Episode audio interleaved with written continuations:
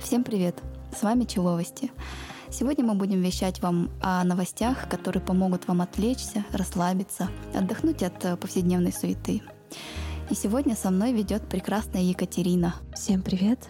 Подкаст записывается при поддержке студии Умвоз. Поехали!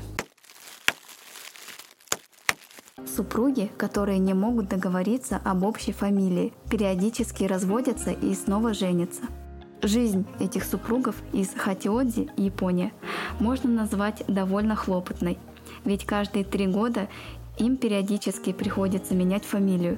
Мужчина и женщина познакомились в 2016 году и через несколько месяцев решили пожениться, но не смогли договориться об общей фамилии, которую будут носить после брака – Законодательство гласит, что супруги должны быть однофамильцами, а невесте очень хотелось сохранить свою девичью фамилию. В итоге пара нашла довольно странный компромисс. Каждые три года разводятся и женятся снова, оставляя после свадьбы то фамилию мужа, то фамилию жены. Итак, наши герои вступили в брак в 2016 году под фамилией мужа. В 2019 году они развелись и снова поженились на сей раз взяв девичью фамилию женщины. Летом этого года им снова предстоит пройти через развод и новый брак. Конечно, периодическая смена фамилии приводит и к неудобствам, и к путанице, но муж с женой сделали свой выбор. Катя, как тебе такое? Ты знаешь, поскольку я два раза была замужем за одним и тем же человеком, мне не коснулась данная проблема. Но вообще, кстати, я считаю, что это как-то непонятно. Я просто, я не была замужем, я не могу их понять, но могу понять только в одном — в смене документов. Они же явно путешествуют. Это представь, сколько волокит с бумагой. Это постоянно все менять. Реально вот уехали бы в другую страну, взяли бы двойную фамилию, вернулись обратно и жили бы себе спокойно. Ну, да. у людей свои причуды. Тоже ничего с ними не поделаешь. Кто знает, что нас ждет в дальнейшем будущем. Может, да. тоже так захотим. Буду у тебя муж допустим, с фамилией там Табуреткин. Как ты будешь, Анна Табуреткина? Ну, слушай, по мне так неплохо. Неплохо? Я слышала фамилию Замогильная. Ну, такое. Мне Никонова больше нравится. Муж будущий, учти. А представь, у мужа фамилия а, Замогильный, а у жены фамилия Загробная. Дурак. Загробная, да.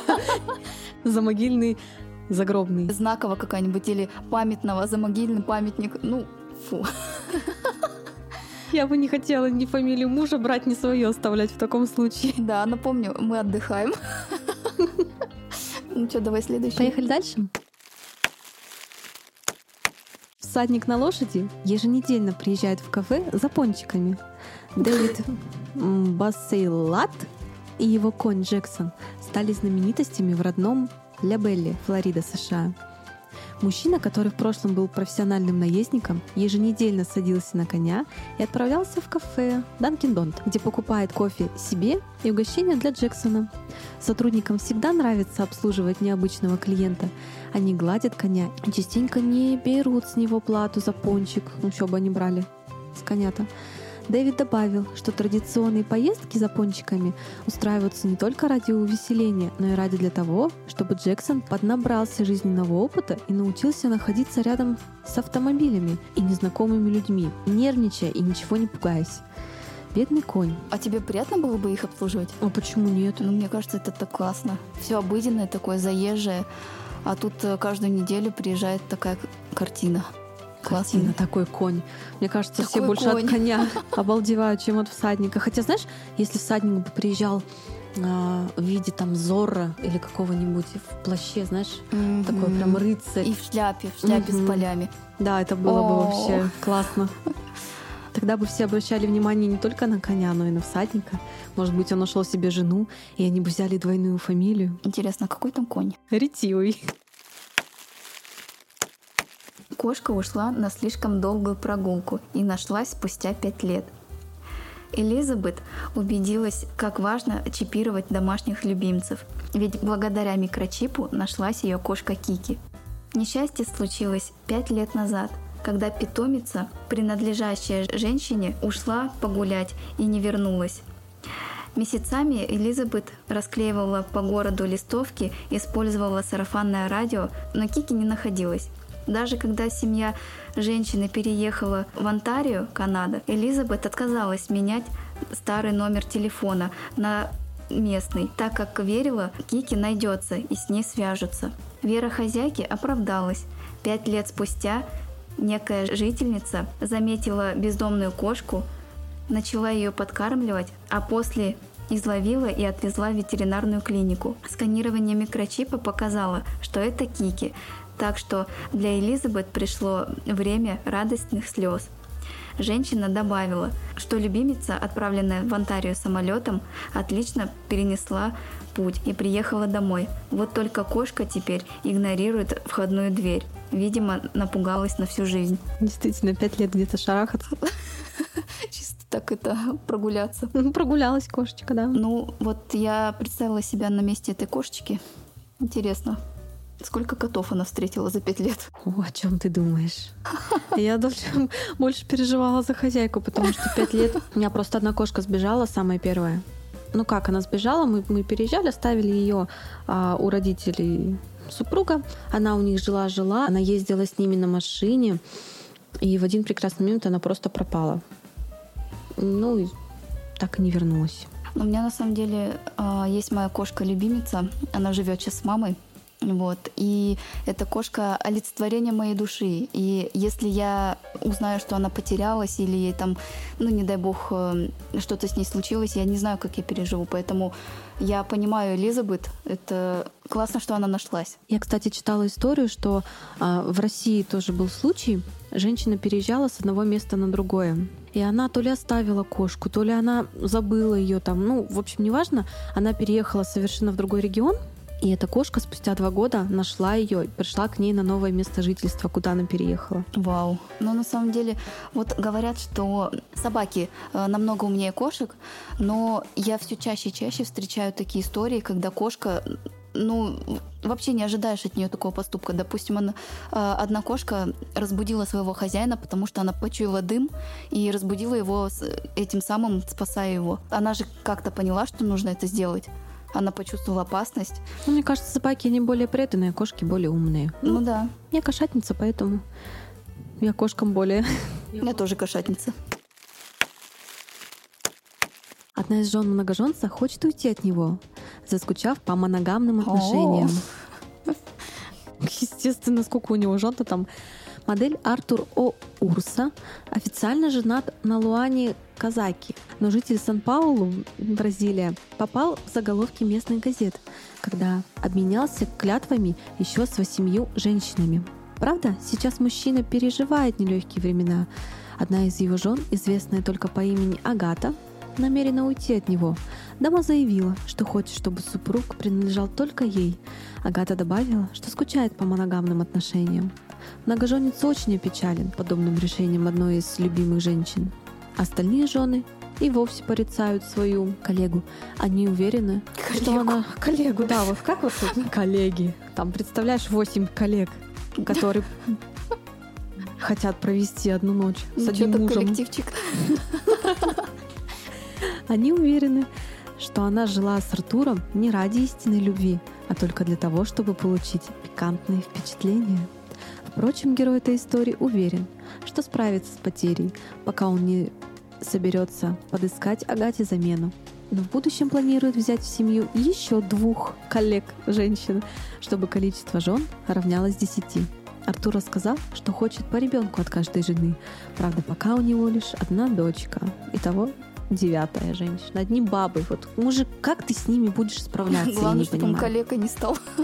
От таких коллег. Ага. Ну, хотя, если на одного мужчину накинуться 10 коллег, женщин, они вполне сделают из него коллегу. Да. А ты что думаешь о многоженстве? Я на самом деле у меня тоже тут проснулось чувство собственности.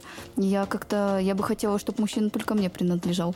Что это я, как это я буду вообще своего мужика делить с кем-то, с какими-то еще швабрами? Да не говори. Ну, у нас менталитет другой, нам не понять. Ну, да. Но все равно, мне кажется, женщина должна быть женщиной. Ну, не, не должно быть у мужчины выбора вот между Мгм. то и то, и вот сначала с этой, потом с другой, одну ночь с этой, одну ночь с другой. Просто смотри, мужчина же делает нас красивее. Мы цветем, когда мы любимы одним. А так то же самое, что эту девушку будет любить весь мир. Ну, знаете ли. Меня так не устраивает. Нам этого не понять. Королевская кобра пробралась в ванную и обмоталась туалетной бумагой. Какая мудрая кобра. Домовладелец, увидевший в своей ванной королевскую кобру, не только испугался, Но и но и удивился. Да-да-да. За мой французский. Ну, слушай, я... Да, наверное, я бы так и сделала. Слушай, а она же забрала всю туалетную бумагу. Это ее коварный способ. Чтобы, да, чтобы съесть еще это. Королевская кобра. Ну да, ничего себе, так картина в ванной. Все дело в том, что присмыкающаяся каким-то э, хитрым образом обмотала вокруг своего тела кучу туалетной бумаги. Конечно, бесполезно спрашивать, хотела ли змея поиграть в мумию или же приняла туалетную бумагу за модный шарфик. Впрочем, мужчине, который обнаружил кобру, неинтересна была причина появления туалетной бумаги на его гости. Он вообще не желал контактировать со змеей. Так что поспешно закрыл дверь в ванную и, м, видимо, стал дожидаться змееловов. Они все не ну, шли, не шли. Я очень боюсь змей. Но меня очень смешит эта новость. Я бы хотела посмотреть на это. Ты боишься змей, кстати? Я к ним ровно. Ну, то есть, не так, чтобы боюсь. Ну, змея, змея. Я просто вживую особо их не видела, поэтому я не могу сказать. Ну, я в зоопарках только видела. Я, Я видела ее вживую, но я никогда ее не трогала, слава богу, и не хочу. ужиков видела, ну, маленьких черных. Я поражаюсь отваге людей, которые на шею садят, вообще по своему телу э, змею, как это, допускают э, то, что змея ползает по их телу, это вообще ужасно. Но есть же любители вот всех вот этих вот э, паучков, тарантулов, э, хамелеонов, вот. Прям как-то, это, наверное, с этим надо родиться. Да. Я вот, кстати, никогда не ездила туда, где я бы могла увидеть змею вживую. И надеюсь, даже если я поеду, никогда этого не произойдет. Потому что что с ней делать, я без понятия. В теории это понятно все. Залезать в морской узел. Да, я приму ее за модный шарфик. А вдруг у тебя появится любовь к змеям? Кто знает? Ну, ну, кстати, да. Ну, кстати, бывают же красивые змеи, у, у которых красивая такая веселая раскраска. Они мне не так сильно... Знаешь, как ужики такие желто-оранжевые, у них круги такие по всему телу. И они еще так завораживают, когда вокруг себя ползают. Но вот это, это меня не пугает. Но вот королевская кобра, я бы обалдела, Ну конечно. да. А еще питоны эти многометровые, ужасно. Удавы эти. Фу. Фу-фу-фу. Давай дальше. Давай.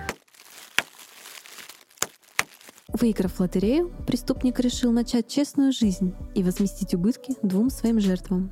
Марсело Передес довольно известен в Пуэрто-Мадрине, Аргентина. Вот только доброй его славу не назовешь. Мужчина, которого многие знают под прозвищем Рамбита, давно избрал преступный путь, и его семь раз судили за грабежи и кражи. Но все изменилось, когда Рамбита посчастливилось выиграть в лотерею немаленькую сумму, которая составляет около 85 тысяч долларов. Первое, что сделал экс-грабитель, это явился в полицейский участок и сообщил представителям власти, что отныне он будет вести честную жизнь. Это похвально, но Рамбита пошел еще дальше. Сообщается, что новоиспеченный богатей отыскал двух жертв, которые в свое время пострадали от его действий, и предложил вернуть им деньги. Да не просто так, а в двойном размере. Что ж, хочется верить, что отныне герой этой истории в дальнейшем будет совершать только добрые дела. Вот дурачок. Столько денег выиграл. Ну, Да. смотря на какую сумму он их ограбил, может быть, он мог позволить себе оплатить им в двойном размере. Аня, что бы ты сделала, что бы ты купила, выиграв большую сумму в лотерею? Я купила бы себе квартиру сначала. Но после того, как я удовлетворила бы свои потребности, я бы помогла дому малюток. Или каким-нибудь, как это называется, где животных держат. Питомник. Пи- питомники, да, я бы питомникам помогла. Да, у нас очень много всех этих. Думаю, малюток, да, помогут и другие, а вот э, питомцам, как, ой, животным как-то немного людей хотят помогать. Они более беззащитны. Да, Вот. хотя эти дети новорожденные тоже, но, Но они вырастут и а- адаптируются, а вот... э, а животные не смогут адаптироваться. Но есть такие люди, как мы, с добрыми намерениями. Мы поможем. Обязательно. Ну, а с вами были Человости, Аня. Катя, всем спасибо за прослушивание. Пока. Всем пока!